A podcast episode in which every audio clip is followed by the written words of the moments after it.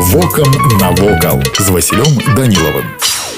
Вітаю вас паважаныя сябры камянецкая вежа яна ж белая унікальны ўзор абарончага дойлідства адзіная вежа валынская тыпу на тэрыторыі беларусі падобныя збудаванні былі ў іншых гарадах брэсце гродні полацку тураве іншых але яны не захаваліся да нашых дзён узвялі вежу разам з драўлянай крэпасцю ў канцы 13 стагоддзя па загадзе валынскага князя владимира васильковича падчас будаўніцтва выкарыстоўвалі чырвоную цэглу з характэрнымі разорамі ад пальцаў якая называется называется пальчатка. Памеры вежы ўражвалі відавочцаў. Вышыня каля 30 метраў, таўшыня сцен даходзіла да дзвюх з паловай метраў. Унутраная прастора была падзелена на 5 ярусаў, а ўваход знаходзіўся на вышыні 13-16 метраў. Таму патрапіць унутр можна было толькі з дапамогай усходаў. У нашы дні вежа ўвенчана 14 зубцамі, сярод якіх толькі адзін уцалеў з 13 стагоддзя. Лічыцца, што белая вежа так і не была захоплена.